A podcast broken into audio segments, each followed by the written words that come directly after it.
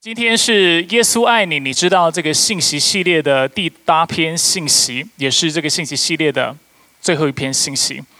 那在今天的讲道当中呢，我要为大家做两件事情。第一件事情就是帮助大家来回顾我们这段时间所学习到的一些重要的概念。除此之外呢，我也要帮助大家去明白，当我们把福音传出去之后，我们如何做那邀请的动作。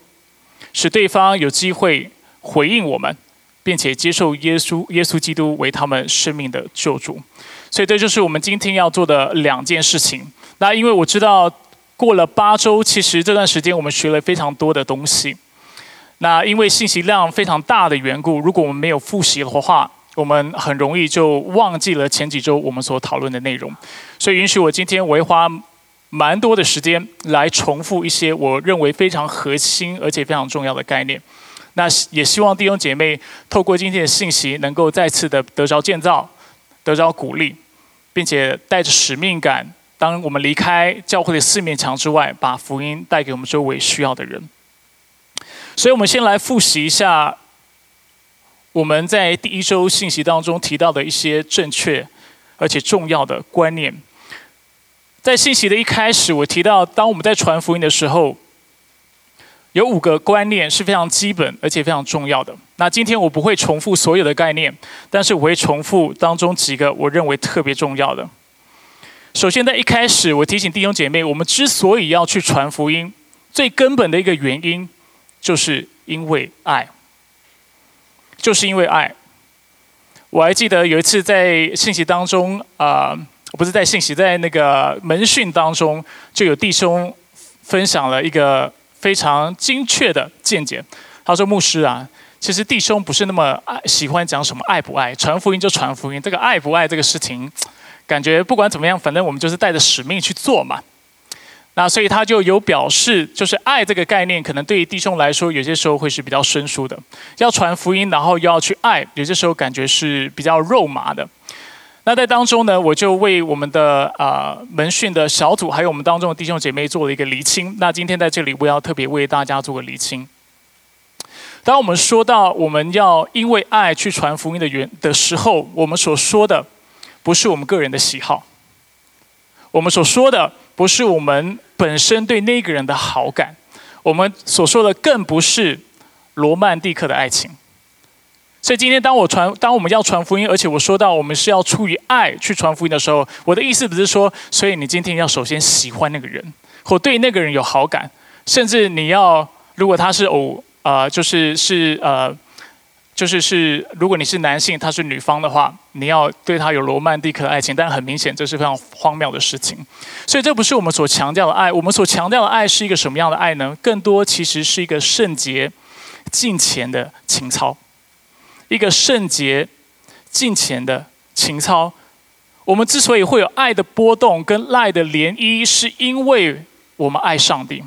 过去我曾经跟大家强调过一个概念，就是作为基督徒，我们有一个非常重要的使命，就是我们每一个人都要尽心、尽性、尽力的来爱主，是吗？当我说到要尽兴来爱主的时候，我特别帮助大家去厘清讲到的这个尽兴，在圣经当中所说的就是用我们所有的情绪，用我们所有的情感来爱主。当然，我知道这样的界定方式本身还是比较抽象的。具体来说，什么什么样的状况或什么样的景象，是我们尽兴在爱主呢？我特别跟大家提到，就是我们应该去爱主所爱的事情，并且去恨恶。他所恨恶的事情。当我们尽兴去爱主的时候，这代表我们的脉搏、我们的心思意念是跟上帝在同一个频率上的。他看到失丧灵魂，他是忧心的，所以因此我们要忧心。当他看到人活在罪当中的时候，他是愤怒的。所以我们看到罪或不公义发生在我们的生活当中，我们应该也要有愤怒的感受。同样的，我们看到罪。如何对我们周围的人带来伤害？今天，当我们说到我们要与基督的心同心的时候，用他的眼看世界的时候，我们所说的就是我们同样的要透过上帝的眼光来看待我们周围人，知道说他因为罪的缘故，他经历了何等大的伤害，他的心灵是何等的破碎。这就是我们所强调的爱。这个爱不是你喜欢那个人或对那个人有好感的爱，这不是最重要的。我们的爱是出于我们本身对上帝的爱，而因为上帝爱每一个世上的灵魂，甚至将他的独生的爱子耶稣基督赐给他们，所以今天我们也要带着同样的精神、同样的态度去爱我们周围的人。当我们看到我们周围的人的需要的时候，看到他们如何被罪影响的时候，当我们看到他们人际关系在婚姻当中、亲子关系当中何等破碎的时候，我们心里面应该发出那怜悯的心。我们心里面应该要知道，他们需要福音，我们需要站在破口当中为他们祷告，并且把福音带到他们的生命当中。所以，这是第一个我想要提醒大家的观念。讲到传福音，首先我们说到的是爱。这个爱不是我们肉体的情欲，讲到不是我们的私欲。这个爱讲到的是一个圣洁敬虔的情操，是用上帝的眼光来看这个世界，是去爱上帝所爱的东西，甚至去恨恶上帝所恨恶的事情，是将我们的心与上帝的心连结，并且透过他的眼光来看待我们周围的人。第二。当我们说到要传福音的时候，还有另外一个非常重要的观念，就是我们需要忠心的来传讲。我们需要按照圣经的教导，准确的去把福音的内容说出来。当然，我们也说到，虽然传福音是我们每一个人的使命，但今天对方是否回应我们的啊，就是对我们传福音有正面的回应，这是他本身需要负上的责任。除此之外，我们也说到，今天一个人。是否真的能够信主、归信上帝？其实最后还是上帝的光照，是上帝的工作。如果上帝光照他，他就可能信主；如果上帝不愿意光照他，就算我们有三寸不烂之舌，就算我们如何的有个人的魅力，这个人就我们有多大的说服力，我们仍然无法改变他的决定和改变他的选择。而当我们因着个人的偏见和小聪明去篡改福音的内容的时候，我们很可能也因此成了福音工作最大的拦阻。试想看看，如果我们今天所传讲的福音是不准确的、是不正确的，但是对方却接受了，这对对方会带来多大的伤害？我举一个例子，大家就能够明白。比如说，今天我遇到一个非常贫穷的人，在贫穷的生活当中，他过得非常痛苦。今天我跟他传福音，因为我看到他如此痛苦的缘故，而且我希望他相信耶稣基督的缘故，所以我跟他说：“啊，小弟兄啊，或者是啊朋友啊，你知道吗？你现在所经历的困困难，能够靠着耶稣基督得到帮助和解决，目前没有问题。”啊，接着我就跟他说：“你知道吗？你相信耶稣基督之后，你就会变得非常的富有。你相信耶稣基督之后，就会发大财。”你要不要信？那那个听到的人很可能因为他过在贫穷当中，也因为长期住在那么过着啊一个那么困苦的生活的缘故，所以他就说：“那我要信。”而当他信的时候，祸就临到我们的身上，因为他所信的不是福音，但却是我们捏造的谎言。我们先举一个状况，就是如果他拒绝了，那拒绝也没有关系。因为他拒绝的是我们的谎言，但是如果他今天接受我们的福音，过了三年，过了五年，他突然发现一个状况，就是他并没有因此过得更为富有的话，你觉得他会怎么看待基督教的信仰？他会继续信吗？他不信已经是一个非常可怕的事情，但是更可怕的事情是什么？他会从此否认这位上帝，不是吗？他会说：“你所信的这个上帝，你跟我所传的福音。”是假的，这个上帝不是真的。你跟我说上帝会让我发大财，但是今天过了三年、五年、五年，我那么虔诚，每个周日来教会聚会，每个周上带祷告会，每周也会参加小组的聚会，但是我并没有看到我生命有太大的物质上有太大的变化。你的上帝是假的。那你想看看，如果这个人对上帝有这么偏差的认识，我们使一个这样的弟兄跌倒的话，上帝会怎么看待我们？我们就糟糕了，不是吗？我们再试想一个状况：我们可能非常侥幸的，在传完福音之后，结果这个弟兄真的发大财了。那你觉得是不是这样子，我们就没有问题了？问题就解决了，是吗？不是，我们仍然是有祸的，仍仍然是完完蛋了。为什么我们会这么说？因为在发大财之后，这个弟兄对于上帝和财富之间的理解会是什么？他会认为财富才是他真正追求的，财富才是他的上帝，而这个上帝就像民间信仰的神明一样，它是个工具，它是个途径，是让我发大财的途径。它是灵呃神灯里面的精灵，所以今天我真的发大财，或那个弟兄真的发大财之后。他会以为哦，原来上帝就是一个这样的概念，就是我有需要的时候我去求他，我不需要的时候我不用理他，而我求他的时候，他就应该按照我所求所想的我要的来回应我的祷告。所以我要发大财，他就要让我发大财；不发大财，他就是假的。发大财之后，就是上帝你做得好，我的仆人你真是忠心又良善呐，是这样子吗？当然不是。但是你可以想象，当我们凭着自己的聪明，我们因为体贴人的软弱，过于体贴人的软弱，去编造、去篡改福音的内容的时候，这对别人的生命会带大带来多大的伤害？他拒绝了，也是拒绝一个假福音；他信了，对他的生命反而带来伤害，带来带来呃非常大的亏损。那这会是非常严重遗憾的事情。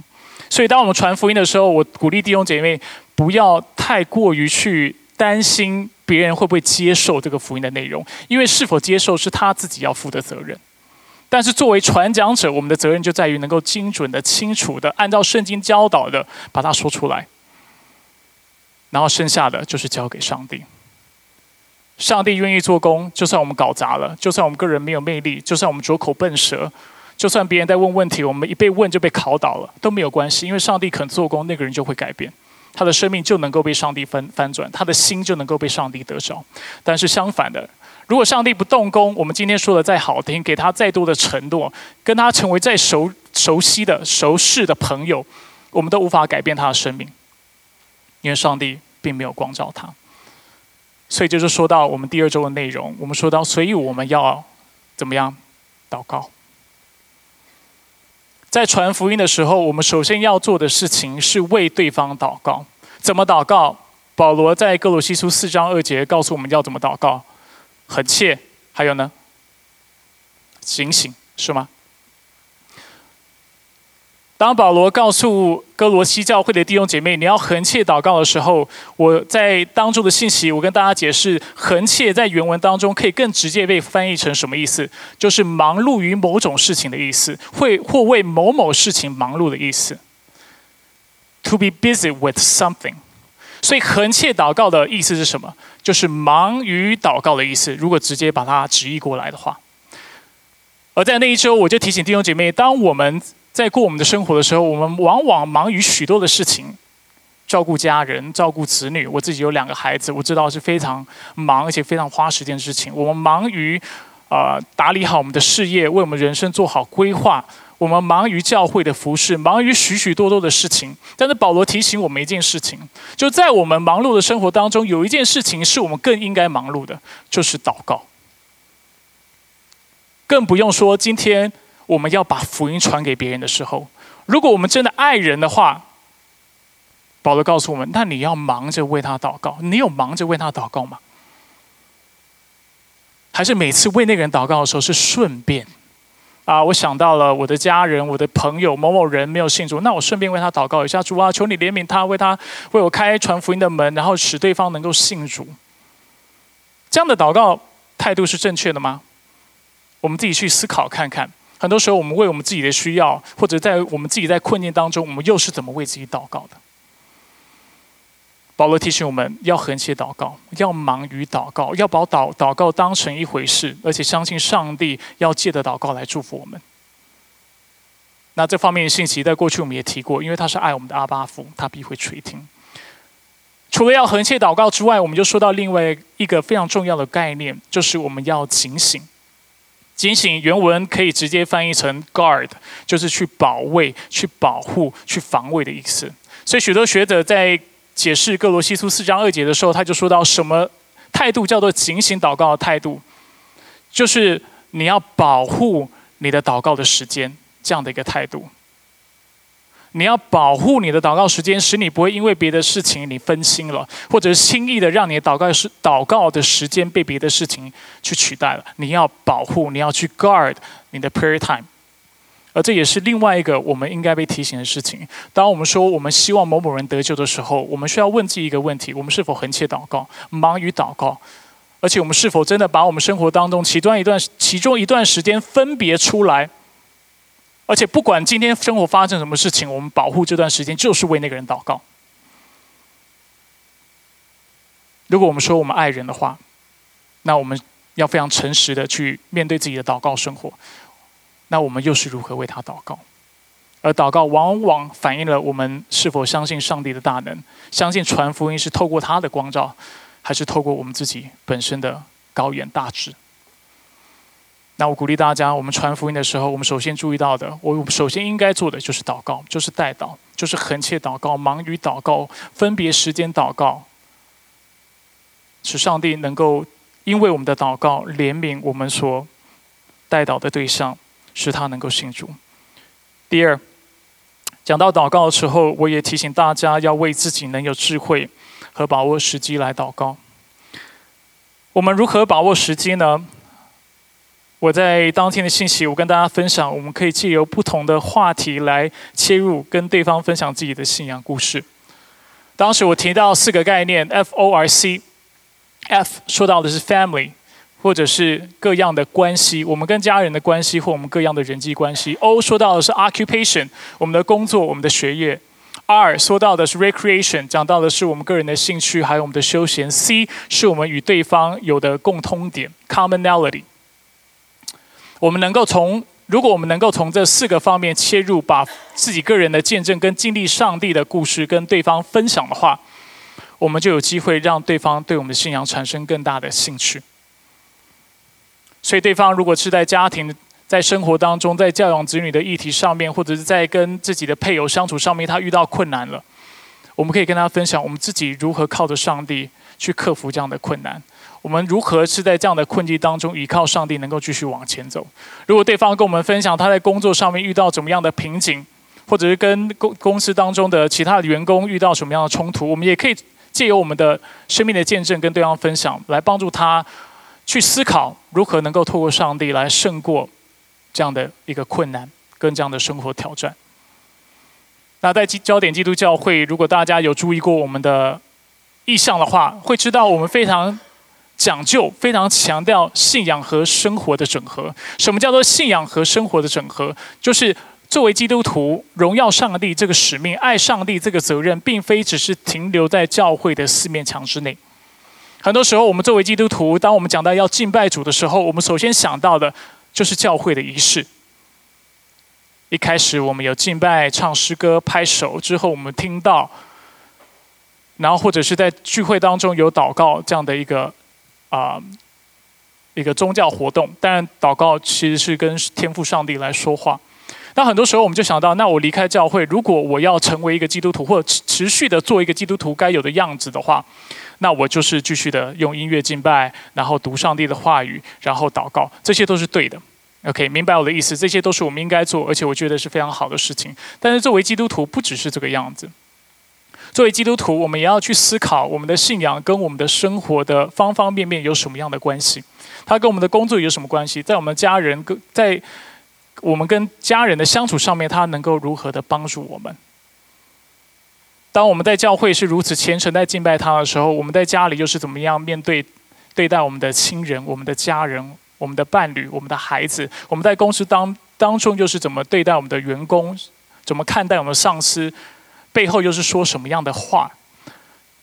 敬拜的生活不是一个唱唱诗、听听到的生活。敬拜的生活是将上帝的话语落实在自己生命的生活，是每一天都尊主为大，凡事以上帝为优先，并且过着一个荣耀他、爱他，并且爱人的生活。这叫做敬拜的生活。而这就是我们教会也希望鼓励弟兄姐妹去做的事情。当我们离开这里的时候，我们是带着使命的，我们是被差派出去的。我们的敬拜并非只是停在我们聚会的当下，我们的敬拜是被带出去的，使我们能够在世上做光做盐，使我们能够去爱人，使我们能够去服侍人，把真理带到别人的生命当中。我常常说，传福音的时候，有一件事情是我们常常要留意的，就是跟我们接触的人要喜欢跟我们接触。如果他拒绝我们，希望他是因为真理的缘故，跟我们是基督徒、道道地的基督徒而拒绝我们，但却不是因为我们没有好行为、好的见证而拒绝我们。作为基督徒，如果可以，我们应该用智慧跟不幸的人相处，让他们清楚的知道基督徒的生命是何等的美好，而且让他们能够经历到基督徒的生命，而且基督基督教的信仰能如何的为他们生活带来盼望和力量，带来鼓励。带来安慰，带来喜乐和平安，这就是我们的使命。那在此，我要特别鼓励大家。很多时候，当我们说到信仰和生活的整合，我们很容易想到家庭跟我们信仰之间的关系，这还算容易的；还有信仰跟我们工作的关系，这还算呃比较挑战一点，但是还是我们能够想象的。但是下一个就很难了。我们休闲兴趣跟我们信仰之间有什么关系？我们很容易把我们的休闲兴趣跟上。不完全的切割。当我们今天要去度假的时候，圣经就是放在家里，对吧？当然你会说我手，但是你自己诚实的问你自己：你在度假的时候有没有打开过你圣经软体，好好阅读、灵修、祷告？恐怕是没有。为什么？因为我们的态度是这样：我们觉得修行兴趣是属世的，是不圣洁的，是不能被上帝使用的。所以我们就往往在参与休闲或兴趣的时候，我们就忘了上帝。我们在过程当中是能够荣耀上帝的。比如说，如果你喜欢摄影的话，你可以透过拍照来颂赞上帝创造的美丽，不是吗？如果你喜欢烹饪的烹饪的话，你可以透过烹饪来感谢上帝在你生活当中的供应。主啊，你怎么可以有那么多美好的食材？有肉有鱼有虾有香料，让我煮出那么好吃的饭，而且在吃饭的时候向他献上感谢和赞美。或者你喜欢运动的话，你可以透过参与公益的活动、募款来运动，不是吗？运动可以为我们自己健康运动，但是我们也可以为更大的目标、更大的目的来运动。你可以去想看看一个状况，在你生活当中有多少人是真的会跟你分享他在工作上面跟家庭上面遇到的冲突跟困难的？可能不多，可能有限，可能要熟到一个程度。如果我们每次传福音的，时机都是在于对方愿意跟我们分享他家庭和工作的状况的话，你的机会其实是比较有限的，没有那么多的。但是你想看看，有多少人会愿意跟你分享你的兴趣？会跟你谈他喜欢什么车子，怎么改车？会跟你说他喜欢去哪里度假？会跟你说他喜欢吃什么样的料理？如果你是真的中国人，你应该要爱吃才对。这是半开玩笑哈。但是你懂我的意思。如果我们能够把信仰跟我们的兴趣做连结的话，你想想看，我们传福音的机会、做见证的机会会多多少？肯定是多很多的。最后，我们也能够在共通点上面跟对方分享我们的信仰，分享我们的见证。最近大家知道，在啊，就是啊，巴呃，The Bahamas。巴哈马群岛不是有飓风经过吗？多利安多远。然后我们知道五级飓风对那个地方带来非常大的破坏，有许多人因为因此，因为他家里被啊飓风吹垮的缘故，所以他无家可归。那大家知道，当时有许多教会其实就因为看到这个需要，开放教会，让教会成为紧急的避难所，然后去服侍这些人，来帮助这些人能够度过。这样的一个困难，这就是 commonality。我们很多时候会聊政治，我们会聊社会议题，我们会聊最近发生的事情。如果我们能够透透过这些共通点、这些议题，能够把福音的内容带到当中的话，你可以想象，我们是能够如何的为福音打开门，让对方对我们信仰产生更大的兴趣，让对方透过多利安这个本来只是一个社会的灾难，或者是这一个。啊，就是一个灾难的议题，我们能够把福音带到当中，所以这是我想要跟大家分享的。而在我们跟福音的朋友距离拉近之后，我们就要转换我们的角色，我们要从一个分享者转换成为一个聆听者的角色。所以我鼓励大家，在你分享完你的见证之后，你可以问一个问题，就是：诶，你怎么看待我刚才所分享的故事？你怎么看待我刚才所分享的事情？让对方有机会回应，能够跟我们分享他的想法，很有可能他就因为这样子，想要更多的认识基督教。而我们下一步能够做的，如果对方是能够呃接受我们所分享的内容，而且他的正面是态度的，并没有想要快点找机会去逃跑，或者是不跟我们继续聊天的话，我们就可以接着问他：那你是否有兴趣更多的认识基督教？你是否有兴趣更多的来认识我们的信仰？如果对方呢表示他的态度是正面的，而且他表示愿意更多的认识，这就是我们可以跟对方传福音的机会了。所以大家要记得，我们传福音是个交流沟通的过程。我们传福音的目的不是只是完成我们个人使命，把福音讲出来。我们也不是要做什么业绩，但是传福音最主要的、最重要的目的，就是透过生命的交流，能够把人领到上帝的面前。我们的目的在于能够帮助对方意识到他自己需要上帝，不管他拥有的人生是什么样子的，唯有福音能够合理完整的回答以及解决他在生活当中面临的挑战和困难。上个礼拜，当我们讲到永生这个议题的时候，我提醒大家，永生是一个非常丰富的议题，或者永生是一个非常丰富的概念。很多时候，当华人想到永生，我们想到的是长生不老。但是我们要知道，永生在圣经当中所包含的是更多的内容，而我们世界上每一个人活着，其实都在某种程度上都在寻找永生。他在寻找寻找心里面的平安，心里面的平静。他在疾病当中需要得到医治，他想要得到永活的生命。他看到社会许许多多的灾难还有不公义的时候，他希望看到一个公义的社会，看到上帝能够贯彻他的主权，能够把公义带到这个世界上。这一切都是永生的概念。我上周讲到，什么叫做永生？永生的意思是上帝给我们一个新的性情、新的身体、永恒的身体，使我们住在一个新的环境、更新的环境和世界当中。它解决了我们结构性上的需要，解决了关系上的需要，解决我们肉体上的需要。这叫永生。每一个人都在寻找永生。我很喜欢的一个基督徒作者，他叫做 C.S. 路易士。他曾经说过一句话。当过当小鸭想要游水的时候，就有池塘这个东西让它能够游水；当婴儿肚子饿的时候，就有奶可以吃；当人发现你他心里面有一个欲望是这个世界无法满足的时候，最好的解释是什么？就是你是为另外一个世界而被创造的，而这另外一个世界是什么世界？就是永恒，就是永生，而这也是我们每一个人都在寻找的，都在追寻的，都在渴望的。所以传福音是个沟通的过程，透过对方跟我们分享他所想要的事情，他所经历的痛苦，我们能够把永生的盼望带到他的生命当中，让他清楚知道，耶稣基督就是你在寻找的盼望，他就是你要得着的力量。而当我们能够如此清楚的，而且如此有智慧的把福音传给对方的时候，对方就会更容易，而且我们啊。传福音也会更有果效，使对方能够愿意接受福音。那当我在信息系列里具体的跟大家分享福音故事的具体内容之前，我也特别花了一点时间跟大家分享我们见证的类型，还有见证的结构。那今天我们不会再重复这方面内容。如果大家有兴趣，可以回到我们过去的信息上网，自己去听这方面的信息。我讲到四方面的故事。信仰的故事、得救的故事、坚信的故事、得胜的故事和成长的故事。那这四个四个故事彼此间有什么不同？大家可以回去收听我们过去的信息。那在当天的信息，我也跟大家提到，我们个人信仰的故事跟我们的见证跟传福音是两个不同的概念。福音的故事跟我们本身的信仰的故事是不一样的，因为我们信仰的故事是我们个人的经历，讲到是上帝如何帮助我们，上帝如何救赎我们。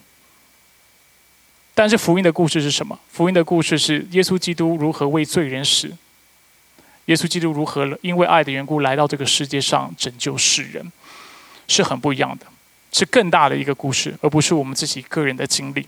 不过，虽然信仰故事和福音的故事是不同的，它的结构是一样的。我们一起看一下投影片。我们讲到每一个故事都有四个部分，每一个故事都有背景，每一个故事都有它的。当中发生的冲突，每一个故事都有它的高潮，并且每一个故事都有结局。当我们在传福音的时候，当我们在做见证的时候，我们跟别人分享自己的故事的时候，我们可以分享我们过去是一个什么样的人，我们经历什么事情，我们遇到什么样的困难冲突，使得我们来到基督教会或者是接触基督教，希望寻求我们要的答案，然后如何从基督里面找到我们要的答案，这就是高潮。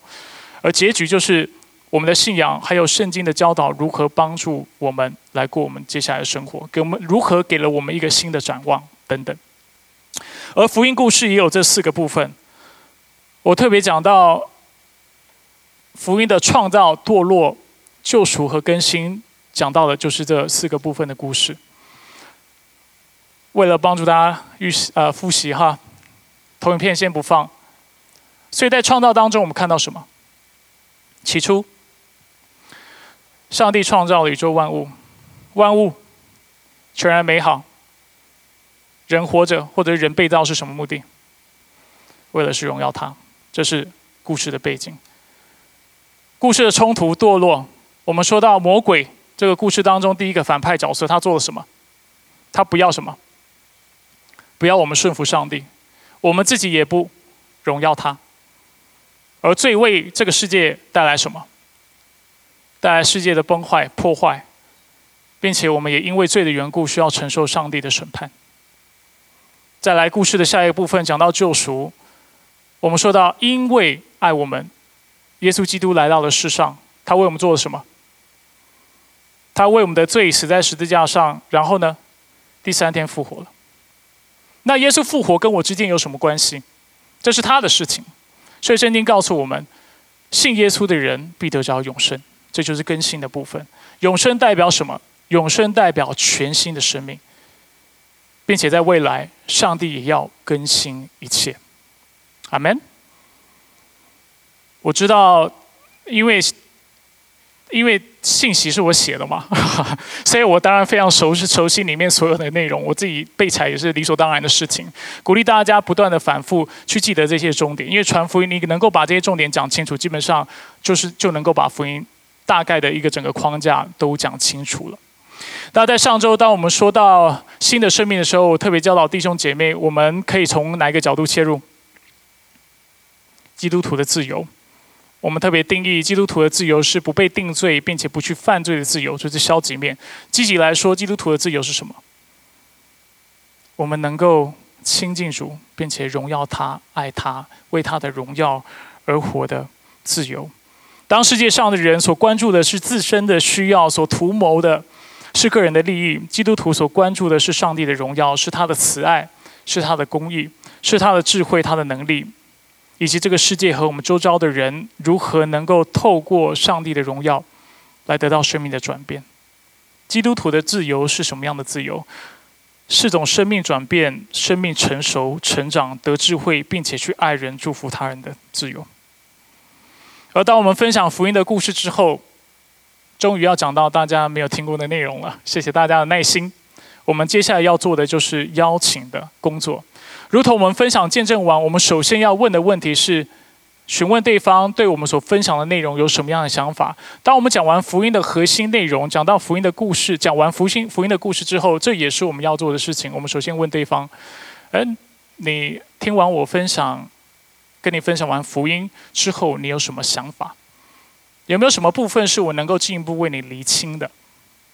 如果对方有问题，那在我们的能力范围，如果是我们可以回答的，我们就尽我们所能去回答。不行的话也没有关系，因为真的能够吸引人的或改变人生命的是我们个人的谦卑。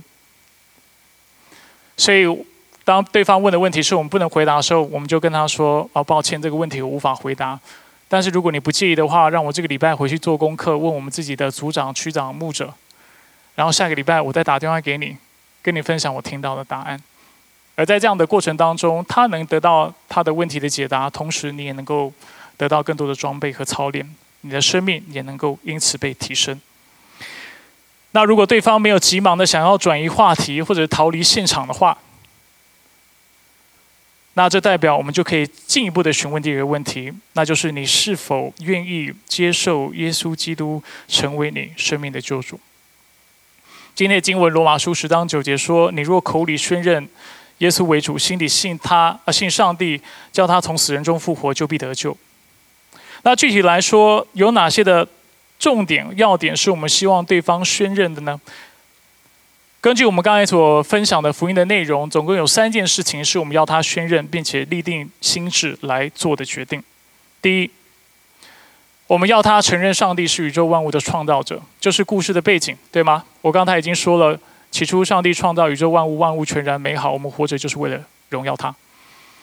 所以我们要跟问我们传福音的对象：你是否相信上帝创造宇物宇宙万物，并且他创造你，而且他创造你的目的是要是要你来荣耀他？如果他接受这样的啊一个教导或这样的真理，我们就可以问下一个下一个问题。就是你是否承认自己是个罪人？在福音的冲突，我们特别提到，我们不止魔鬼要诱惑我们不去荣耀上帝，我们自己也不荣耀他。我们每一个人都自主的、自愿性的选择不去荣耀上帝，不将他当成我们生命的主，而且当成我们生命中的优先来过我们每一天的生活。我们时常在生活当中不去爱上帝，而且没有按照他的眼光来看待我们周围的人。而偏心的去对待我们周围的人，而且我们也没有去爱他，时常去思想我们如何对对方带来益处。所以，当我们问这个问题的时候，我们可以问他：你是否愿意承认自己的罪，并且承认自己亏缺了上帝的荣耀？因为起初上帝创造你是要你荣耀他，但今天你没有做，你是否愿意承认这个事情？如果他说他不愿意承认，这就代表他还没有预备好要成为基督徒。但如果他说愿意了，你就可以问下一个问题。下一个问题就是讲到救赎，就是他是否愿意承认耶稣基督是救赎主，他是唯一的救赎，唯一的救赎主，相信耶稣基督为我们的罪死在十字架上，并且第三天复活，就像罗马书十章九节所说的，上帝叫他从死人中复活，这是他需要相信的内容。如果他愿意相信的话，我们就可以。帮助他立定心智来跟随主，所以第四个就是问他：你是否愿意立定心智，一生的来信靠主，相信他，依靠他，顺服他的话语，按照他的标准来活。如果对方愿意一生的来跟随主，信靠他，我们就可以为他做个祝福的祷告。啊，有些教会会教导弟兄姐妹在这个时候能够带领对方来做觉知的祷告。觉知祷告是什么呢？就是邀请对方跟自己一起来做祷告，按照这里所说到的四个重点，然后让他重复。当他重复跟我们一起做完祷告之后，我们通常就会跟他说：“恭喜你，从今以后你就是新造的人啦！从今以后你就是基督徒了。”如果你在焦点基督教会有一段时间的话，你会知道我不太认同这样的做法。因为我认为，在圣经当中很清楚让我们看到，一个人要在受洗之后，我们才能够做刚才这样的声明，我们才能说他是一个新造的人。我认为这是圣经很清楚的教导。就像在两个人啊，一对情侣，他们的感情非常好，如果女方接受了男生的求婚，不代表他们就正式进入了婚姻的关系。对我来说，这样的一个祷告比较多像是求婚。但是今天他们是否真正成为夫妻，要等到婚礼之后。我认为基督徒的生命也是这个样子。接受这个祷告，不代表，因为我看过太多人接受这个祷告，但是不参加聚会，不顺服上帝的话语，而且甚至跟我说他不愿意受洗，因为他认为他觉知就已经是基督徒了。那我必须跟他说，如果你的理解是这个样子的话，其实你对圣经根本不够的认识，而且这也不是圣经的教导。今天什么样的人是基督徒？就是信。而受洗必然得救的人，这样的人是基督徒。所以通常我鼓励弟兄姐妹，就是或者是福音朋友，当你决定接受这四件事情，也愿意一生来跟随他的话，我会跟他说：你要做的第一个事情，主给你的第一个挑战，他要你遵守的第一个命令，就是受洗。如果你说你愿意相信他，一辈子来信靠他，顺服他，按照他的话语来过你每一天的生活的话，好，第一个挑战。就是你是否愿意受洗归入他的名下，并且委身在一个地方教会，成全耶稣基督的身体，成全教会在当中参与服侍。如果他的答案是我不愿意的话，我会清楚让他知道你并没有真的相信耶稣基督，因为你相信他，你的相信应该要带出行动，只是概念上的相信。我已经许多周提到这个重点，是无法不是一个真实的相信。相信是会带出行动的。我们跟主的关系，除了概概念上面知道他是神之外，我们也要把他当成神来过我们的生活。而一个基督徒若是愿意成为真的一辈子来跟随主的话，他就必须接受这个挑战。接受洗礼，归入基督，归入教会，一辈子来跟随他。所以，亲爱的弟兄姐妹，这就是我们传福音的方法。有没有觉得资讯轰炸？有的人举手。呃，只有一个人觉得资讯轰炸，其他的弟兄姐妹都觉得这太容易了。我已经非常熟悉了。牧师，你没讲，其实我都知道你要说什么了。如果是这样的话，我觉得也好，代表你毕业了，代表你可以跟我一起服侍，然后把福音传出去。阿门。所以啊，我鼓励大家能够在接下来生活当中，我们花了八周把这些信息讲清楚。八周每周是四十五分钟的信息的话，呃，我不要乱。乱乱算数学，我每次都会算错。四十五乘以八，八十三六八五四十，四百分钟哈，非常长的一段时间，里面有相当多的内容，要要熟忍这些内容，要把它记熟起来，我知道是非常困难的，所以我们要不断的操练，而且不断的去复习，使得我们在传福音的时候，我们能够更活泼，而且更有果效。所以最后呢，我要提醒大家。就是回到我们今天一开始所讲的原则，传福音最重要的原则就是爱，犹如耶稣基督爱我们来到这世上一般，我们传福音也是为了让我们周围的人能够认识上帝的爱。因为爱对方，所以我们应当时常忙于为对方祷告，并且在生活中保护我们祷告的习惯。除了在祷告中能够要要求上帝能够光照对方之外，我们也求上帝为我们打开福音的门。使我们有机会跟对方分享自己的信仰故事，并且求上帝帮助我们，让我们在传讲福音的时候能够忠心传讲的清楚。爱对方也代表我们在传福音的时候，除了说，我们也要仔细的聆听。聆听是一个非常属灵的事情，因为透过聆听，对方能够感受到我们的爱和尊重。当我们聆听的时候，我们是在告诉对方，他的生命是有价值的，是有尊严的。是值得被认识的，并且被珍惜的。所以我们会说，聆听也能够带来医治，更是能够带来救赎。为什么聆听能够带来救赎？因为在聆听的关系当中，我们才能够有效的把福音透过我们的生命和言语大声的传讲出来。我知道我们在座也有许多的福音朋友，也谢谢你愿意在这八周，虽然对你来说传福音还是一个言之过早的事情，因为你都还不是基督徒，所以你。大概也没想到自己要传福音，但是你有耐很有耐心的每周参与我们的聚会，跟我们一起学习如何来传福音。我希望透过这个信息系列，你也更进一步的认识了福音，认识了基督教的信仰，还有他救赎的计划。那犹如这个信息系列的主题，这也是我在这个信息系列结束的时候想要跟你说的话。想要跟你说什么呢？就是耶稣基督真的还很爱你，你知道吗？我希望。你透过这八篇信息，也许你并没有想要学习我里面讲到的内容，因为你还不是基督徒。基督徒，但有一件事情，我想要让你知道，就是耶稣真的很爱你。我们一起来做个祷告。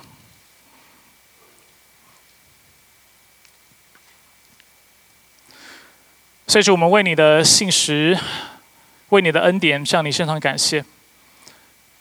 谢谢你，让我们能够一步一步的在这这八周。把福音的信息，还有传福音的方式，能够讲解明白。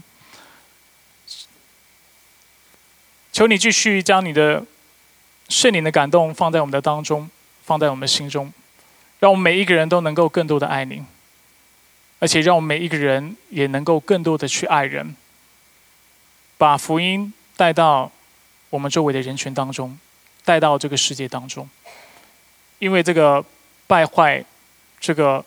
破碎的世界需要认识真光，需要得到真爱。求你继续来激励我们，让我们更多的来相信你，更多来依靠你。我们感谢赞美你。以上祷告是奉靠主耶稣基督的圣名求。